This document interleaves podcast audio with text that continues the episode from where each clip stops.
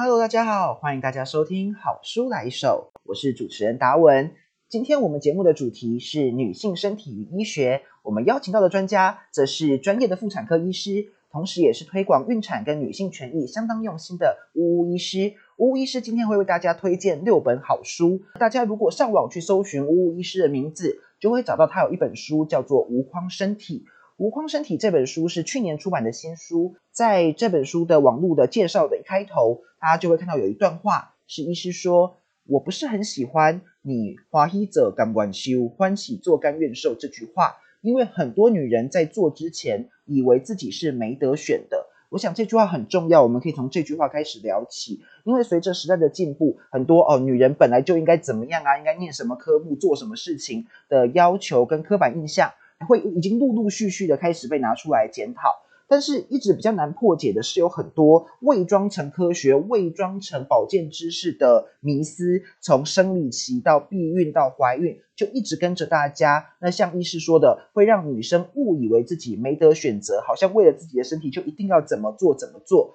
那医师的这本书就是在一一破解这些迷思。从这个观点出发，我第一个问医师的问题就是说，有没有观察到在他的经验当中，这一些迷思会带来什么样的后果？医师举了这个例子，其实处女膜不是一个膜嘛，它其实是一个自然的孔道，不然经血怎么流出来？那这个迷思其实后面还有很多的问题，就是说有些人因此不敢内诊，或者说他不敢，他其实用卫生棉的时候已经有很多皮肤感染，可是他不敢用卫生棉条，然后阴道不敢用塞剂，那。接下来他可能就是不知道自己有没有做对凯格运动，然后甚至很严重，就是导致性生活失衡，就是他太害怕了。那因为那可能呃男性或者什么一碰触外面，他就会阴道痉挛等等。所以我觉得对自己的器官不了解，然后离自己的身体很远的时候，你其实影响到的层面非常广。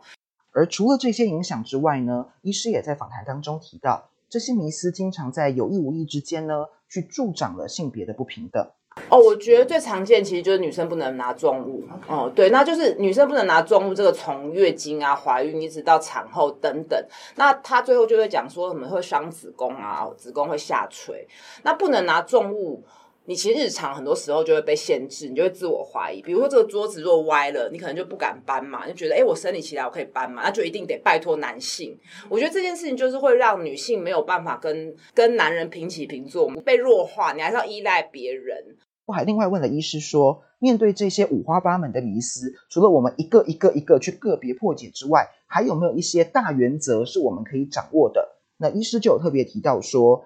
当我们又听到人家跟我们说啊，女生不可以做这个做那个啦，我们应该要追问的是，为什么在身体上面，在生理上面是有什么道理，是透过什么样的原理作用的？然后再来就是那迷思，我觉得，比如不能喝冰水，你要叫对方解释为什么不行。那我觉得，如果扯到日常的食品或者是行为，会导致疾病。你就要就要觉得奇怪，比如倒立会子会巧克力囊肿啊，喝冰水会卵巢癌啊，女生就不能吃什么，你就要觉得怀疑了，因为女性跟男性也是同一个物种，什么哪有什么东西是男生可以，女生不行的？好像很日常，大家都会的事，然后会扯到疾病，就很奇怪了。所以像我觉得其实也没有那么困难，女性我觉得至少。关键，你先把月经是什么，月经的原理，稍微花可能半天一天的时间去研究清楚，就有点像是你要进盘去操作股票，你要大概知道什么什么叫做操作，就你这些基本的名词，你先理解了，你就比较不会被诓和被骗。访谈当中，医师除了强调说错误的科学知识，我们科学知识不够，可能会带来一些迷思之外，医师还提到说，其实有另外一个对女性造成限制的，反而是。看似正确的医疗行为，其实在这一二十年来，有一些检讨的声音已经开始出现了，觉得说，哎，我们过去医疗体系所习惯的对女性的一些检查也好，或是一些医疗行为，其实不但是不必要的，反而甚至带来了一些创伤。医师对此推荐的其中一本书叫做《老道可以死》，这本书是左岸文化出版的，作者叫做 Barbara Ironreich。这本书的作者其实他蛮有名的，在台湾有另外一本书也有出版，叫做《失控的正向思考》，当时也引起了蛮多讨论。老道可以死这本书，如果我们单看书名跟网络上的介绍的话，可能会以为这本书的主轴只有在讨论说我们应该如何面对老化这件事，这固然是这本书讨论的其中一个重点。但是，医师在推荐这本书的时候，其实是特别强调里面的一些案例，就是女性在面对生产等等的状况的时候，她去寻求医疗专业的协助，反而因为所谓的过度医疗而带来了一些创伤的例子。然后还有一部分是在批评那个生产过度医疗化。变成说都要剪会阴啊，都要剃毛啊，生产的过程其实本来应该是说女性很有力量，可以孕育一个生命，然后最后再把它生出来，应该是一个很 empower 的过程。可是，在一个现代，可能这这个书是比较久之前，二三二十几二十年前还没有那温柔生产运动前。好像一个一旦你怀孕生产，就要把身体交给医师，那尤其那个时候医师就是男性为主，那很多女性在生产过程中是受到创伤，她是觉得自己无能为力，然后没有办法，然后自己怎么那么弱。是因为有些人开始做了一些倡议，而医学界的专业人士也开始去听到说，哎，有一些病患或者有一些孕妇在面对各种医疗检查，让自己必须做东做西的时候，真的有一些不舒服甚至创伤的经验，所以开始有一些检讨，开始有一些新的选项提出来。其中一种近年来另类的做法，就是所谓的温柔生产。温柔生产它更强调要以孕妇要以产家为主体。让孕妇、让产家在医师充分告知各种选项的风险跟意义之下，去更自主的选择说他自己想要怎么样去做生产。对此，医师推荐了一本台湾的作品，叫做《迎向温柔生产之路》。这本书就是在介绍温柔生产的过程，是一位妈妈她自己经历这个过程之后，去书写自己的经验。医师会把这本书推荐给对这个议题有兴趣的读者们。可以更了解说哦，原来生产的过程是可以不一样的。而我们在访谈的过程当中也有聊到，其实医师之所以会推荐这本书，并不是因为他一开始就是温柔生产的支持者，而是因为他在当医师的过程当中，也开始有一些不一样的心思。我觉得多听妈妈说话，然后多听了很多人确实在传统你想象中的过度医疗下生产之后，对他造成的创伤，甚至影响到后面性生活跟怀疑自己的身体。确实很多人是有这样的声音。然后我有反思，就是在这么医疗化的状况下，其实。孕产跟因新生儿死亡率没有比较好啊，就是跟国外比起来，像跟比较开放多元的英国、美国比起来，没没有比较好，而且甚至这几年还输给日韩。那中间出了什么问题？这么多的医疗，这么多的检查，那这么多规矩跟所谓的 SOP，你得到有没有真的得到比较好的医疗结果？看起来好像没有。那你是不是就不应该为了？你自己的感觉良好，或是你所谓的仪式感，就去照着原本的方式去做。从刚刚的访谈当中，我们可以听到，诶，如果大家想要更善待自己也好，或者是伴侣也好，或者说身边其他人也好的身体健康的话，我们一方面可以去更了解相关的医学科学的知识，另外我们也可以多去了解一些对于主流医学的挑战或是批判的内容，他们究竟在讲什么？他们提供了什么样的选项？诶，那除了这两个之外，我们还有什么是现在可以做思考的吗？这个问题呢，一是他还推荐了一本书，叫做《从女人成为妈妈》。大家听到这个书名可能会想说，哦，我又还没有要生小孩，我读这本书干嘛呢？但其实这本书涵盖的范围比当妈妈这件事情或者怀孕这件事情本身还要广得非常多。这本书是二零二二年今年的新书，是我们台湾一位专业的心理师写的。这本书所涵盖的内容还包含了说，哎，要不要结婚，要不要生小孩，怎么跟伴侣沟通等等的议题，讨论的非常的广。而且医师还特别推荐说，其实大学生就已经很适合先买这本书来看了。我一定要结婚吗？列那个 list，在伴侣关系中，自己渴望的是什么？那什么因素成为成就了这些渴望？你心里对于？建构婚姻这个，你最担忧的是什么？觉得这担忧是来自于哪里？要怎么解决你的担忧？我觉得很推荐年轻的女性，甚至刚成年或很成为大学生就可以看，因为这件这个问题要一直放在心里去反复的思考。你不会是一一两天，也不可能，也搞不好不是一两年可以想出来的。那我觉得早点想，其实好处是，也许你在大学会交过好几个男朋友，那在聊天或是。观察的互动中，你会越来越有多的生命历练，你的阅历会更丰富。意思是说，你眼睛很早就打开了。当然，除了个人的醒思之外，政策制度面的问题也很重要。在访谈当中，医师也特别提到说，我们可以去思考说，怎么样可以让这整个体系更好。这里就可以讲到医师所推荐的另外一本书，是一位英国妈妈分享了她产后忧郁症的经验。这本书的书名叫做《孩子，我好想成为你最好的妈妈》。对于这本书有兴趣的大家，可以期待一下周三的电子报。电子报上面可以看到医师为什么推荐这本书的访谈全文。在这边，我比较想要摘录的是，医师在谈这本书的时候，我有问医师说：“诶，这本书的作者是英国人啊，那状况跟台湾有什么不一样呢？”医师就特别提到，这本书里面有谈到说，这位妈妈之所以可以及早发现自己有产后忧郁的问题，而且可以去寻求专业的协助，是因为英国的体系。有特别在关注这一些议题。英国他们是有居家的工位的护士去访视助产师，所以一开始就是他的助产师发现他怪怪的，然后就会被被列为高危。那台湾这部分就是只有在月中心或产后什么就是。给甜甜那个爱丁堡的那个忧郁的评估表，就是没有一个专业的训练说去提高警觉。再来就是说，忧郁有时候往往不是发生在产后刚开始嘛，很多是回从出月中心回家之后，嗯，所以这个变成我们好像没有一个工位的支持系统去家访。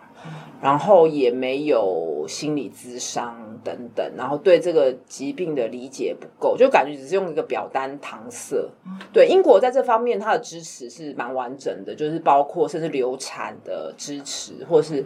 产后的，因为他们是助产师的体系，就是他们比较 care 产妇的全人照护。我觉得这在台湾目前还没有办法做到，就是。生产就被归咎在医疗化，啊，当然跟整个医疗体系是医师主导，然后包括自心理师啊，或是其他的泌乳顾问或物理治疗师、助产师，他们其实话语权是很低的，就什么事都问医师，可医师不可能全会嘛。像那心理智商或者心理学理论，我们在大学跟住院师的时候也没有去琢磨啊。再加上再加上精神科医师，他其实对产妇也不理解，所以我我一直在倡议，就是觉得台湾应该要有家访的公卫护理师，好，或是说我们可以县市政府可以提供免费的产后的心理智商。所以我们前面提到这五本书，《无框身体》，老到可以死，从女人成为妈妈，孩子，我好想成为你最好的妈妈。以及迎向温柔生产之路，这边有五本嘛？那医师推荐的第六本书叫做《红线》，是一位韩国的女性作家，她书写自己的性经验，包含第一次性行为、被性骚扰、被性侵，包含跟伴侣协商避孕等等的问题，在这本书当中都有做描写。如果想要看医师怎么推荐这本书，再录广告，请大家期待一下我们周三的电子报会有访谈的全文。那在这边因为时间的关系，我想要先说，哎，谢谢大家听到这里。那这六本书，大家会发现，就如同我们主题写的，都是聚焦于女性的经验，所以我也不知道会不会有男性听众听到前面已经关掉了。如果还没有的话，下面这段话是医师要说给男性听众听的，而且这段话只有 Podcast 上听得到，电子报里面不会刊出来，因为这是访谈完之后，我已经请医师介绍完这六本书了，我又额外去问了医师说有没有其他想要说的话，他回过头来跟男性说，那我也会很希望，就是说。这每一本主题其实男性都可以写，就是男性的性史、男性的性生活其实也是空白嘛，就是他个人有没有一些挫败，或者一定会有嘛，或者是说男性太太在生完之后的改变，他怎么去去看？呃，其实这个市场上是比较少的书籍啊，对，所以就觉得有一天希望就是可以有类似的东西，可以会让这些主题会更多元。总而言之，关于性也好，关于关系也好，关于很基本的我们要怎么好好的跟自己的身体相处也好，这一些问题呢，我们不但需要正确的科学知识，我们也需要多元的视角去探索、去讨论不同人的经验长什么样子。那我们知道，在性别不平等下，女性的经验经常被掩盖，但是在性这些议题上面，其实连认真的男性经验的书写，其实都还没有很多。那更何况女性也好，男性也好，我们的经验又还会因为职业、因为阶级、因为族群等等不同的条件而有所不同，所以我们可以非常非常期待未来应该会有更多关于这个议题的好书。那我们这一集的专家访谈好书介绍就到这里告一段落喽。再度提醒大家，这是我们简介的精华版。访谈有整整一个小时的全文，会在周三的电子报寄给大家。今天这个部分就到这里告一段落喽。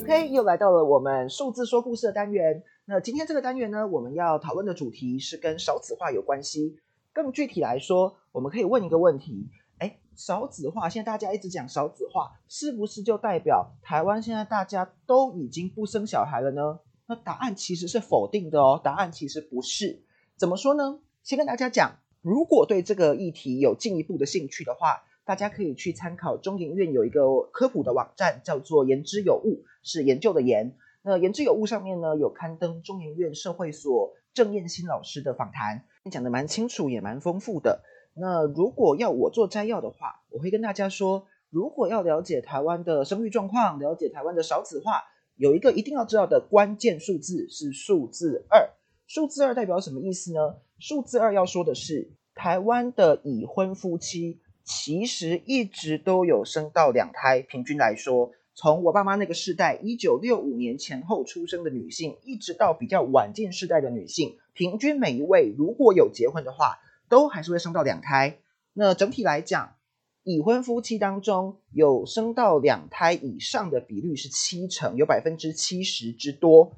那为什么还会有少子化呢？不是已婚的人不生，已婚的人还是有在生，是大家结婚的比率变低了，大家变得晚婚甚至不婚。那可能就会有人想说，哎，理论上不是不结婚也可以生小孩吗？没有错。可是，在台湾这样是比较少见的，可能是因为大家还是受到以前家庭文化的影响，会想说，哦，还是有要生小孩，还是结婚比较好。所以，要不就是结了婚才生，要不就是说，哦，她怀孕了，那就所谓的俗话说，先上车后补票，她就结婚了。这个情形在一些其他的国家就比较不一样，比如以欧盟来讲。欧盟一年有五百万新生儿左右，那这五百万新生儿呢当中，其实已经有四成，平均来说是小孩子出生的时候爸妈没结婚或还没结婚的。那这个数字也是逐年在攀升，在两千年前后的时候，这个数字大概是两成到三成，那现在已经成长到四成了。其中最多的是法国，法国已经有六成的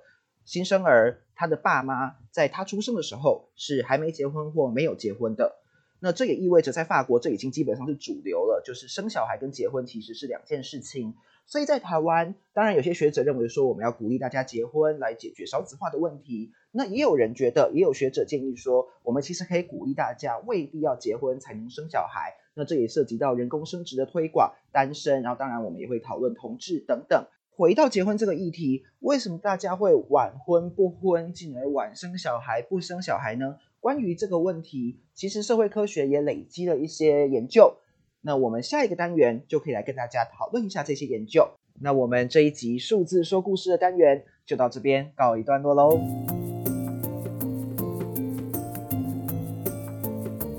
好的，那现在来到我们第一次新闻背后的社会科学这个单元。那在这个单元里面呢，我要跟大家讨论的，就像刚才所说的，是为什么人们会越来越晚结婚，甚至不结婚这个问题。那关于这个问题呢，可能很多人会以为，哦，因为传统的观念不见了，对不对？传统大家都会结婚生小孩啊，现在没有了。其实这个答案未必完全正确哦。我们甚至可以说，可能是因为这个社会在一些地方还太传统，反而让大家不想那么早结婚，甚至不愿意结婚。怎么说呢？我们先来看第一个可能的解释，就是刚刚讲的传统不见了这个解释。那传统不见了，可能很多人就会想说，哦，很直观啊，就是大家越来越不想结婚，对结婚生小孩越来越没有兴趣了。可是这个解释在台湾其实不太成立。我们从中研院二零一三年的全国调查里面，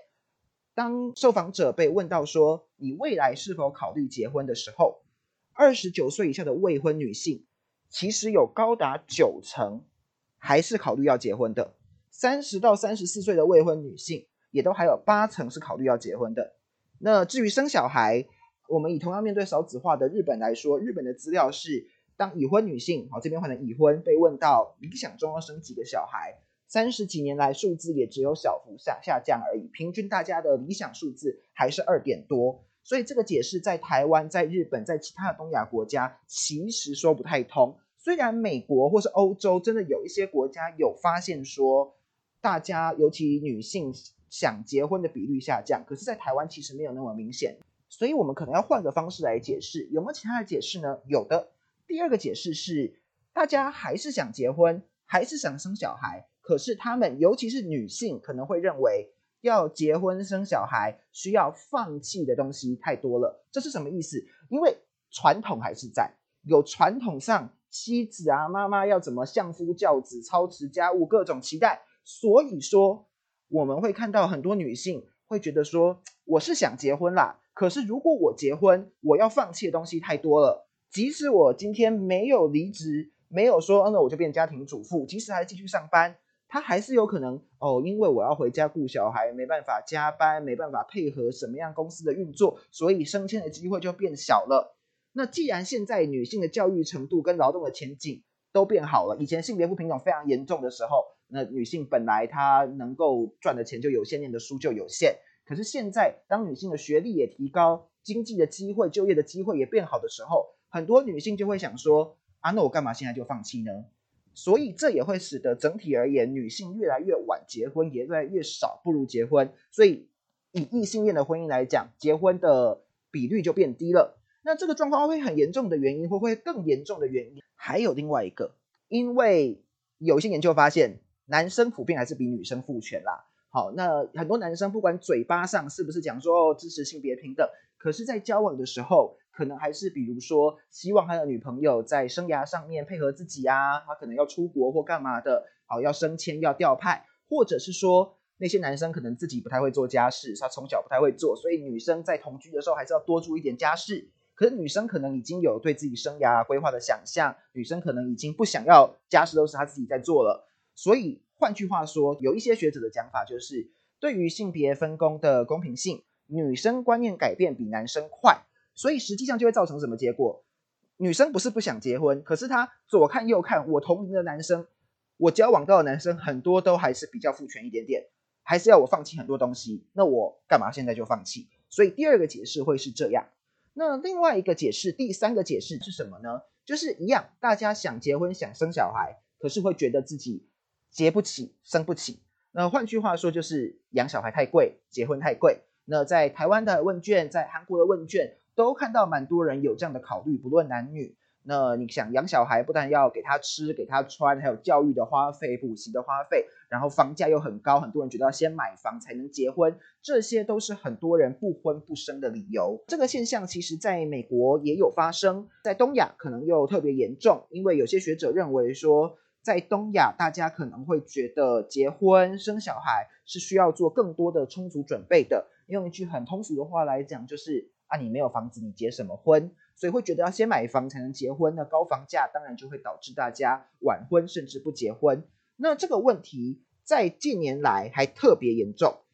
这不只是因为房价变贵，房价变贵当然是一个因素。另外一个因素是什么？是传统的改变。哦，这边就用跟传统有一点关系的。因为过去大家结婚，异性恋来讲，男女结婚之后就会跟男生的爸妈、女生的公婆住嘛，所以当然，尤其婆媳之间，虽然压力会很大，没有错，可是其实跟公婆住在经济上面会省下不少的开销。你不用自己买房子，生小孩之后，包含连托育都有了，有些公婆甚至会直接在经济上面支援小两口。可是现在这个传统，大家越来越不遵守了嘛，大家越来越不会跟公婆住。所以这就变成是你夫妻要自己负担所有结婚生小孩的成本，所以这也会导致大家延迟，尤其是结婚。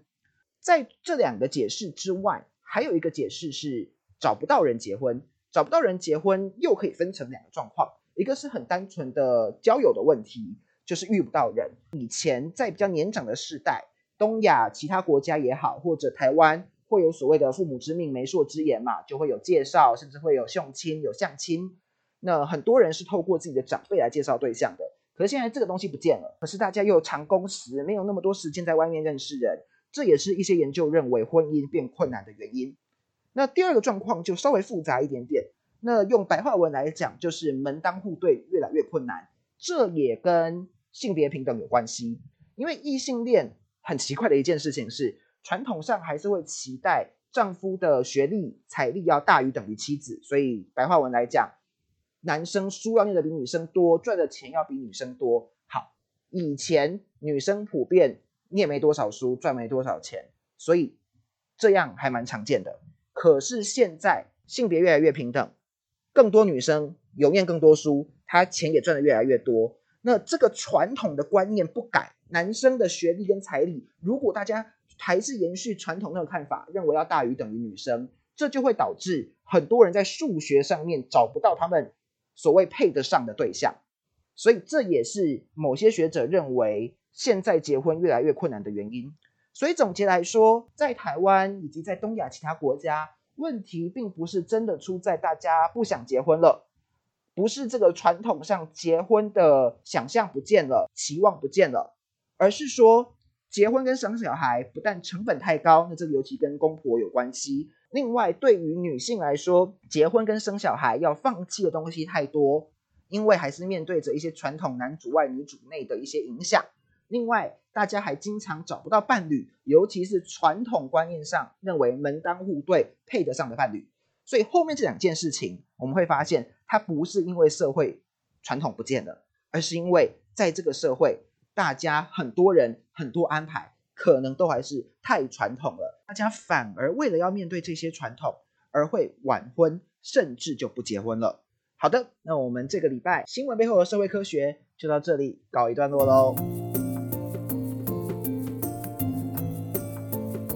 在这一集节目结束之前，想要跟大家预告一下下一集精彩的内容。我们 EP Two 呢，跟本来 EP 零讲的不太一样。我们 EP Two 的主题会是环境议题，一样是要介绍六本书。我们邀请到的专家则是环境律师詹顺贵律师。詹顺贵律师除了曾经在民间参与过倡议，参与过像是美丽湾、中科三四期这些重要的环境案件之外，他也担任过环保署的副署长，所以有管制以及跟民间沟通的经验。大家可以多多期待一下下一集他所介绍的六本书会是哪六本跟环境议题有关的书籍。也要跟大家说，如果大家喜欢这样的内容，期待接下来的内容，也欢迎大家在自己听 podcast 的地方按追踪，也非常欢迎大家留言给评价哦。另外，我们好书来一首，当然也有粉砖以及 IG 的页面，请大家可以直接在脸书或 IG 搜寻好书来一首，大家可以直接从上面连接到好书来一首的 Substack。那就会是我们电子报的大本营，大家可以在 Substack 上面输入自己的 email 做订阅，订阅之后每个礼拜三就可以收到我们的电子报，电子报上面就会有访谈的全文。我们的片头片尾曲是免费 CC 创用，Space Dust by Airtone，Copyright 2022 License under a Creative Commons Attribution 3.0 License。感谢大家的聆听，我们下次再会喽。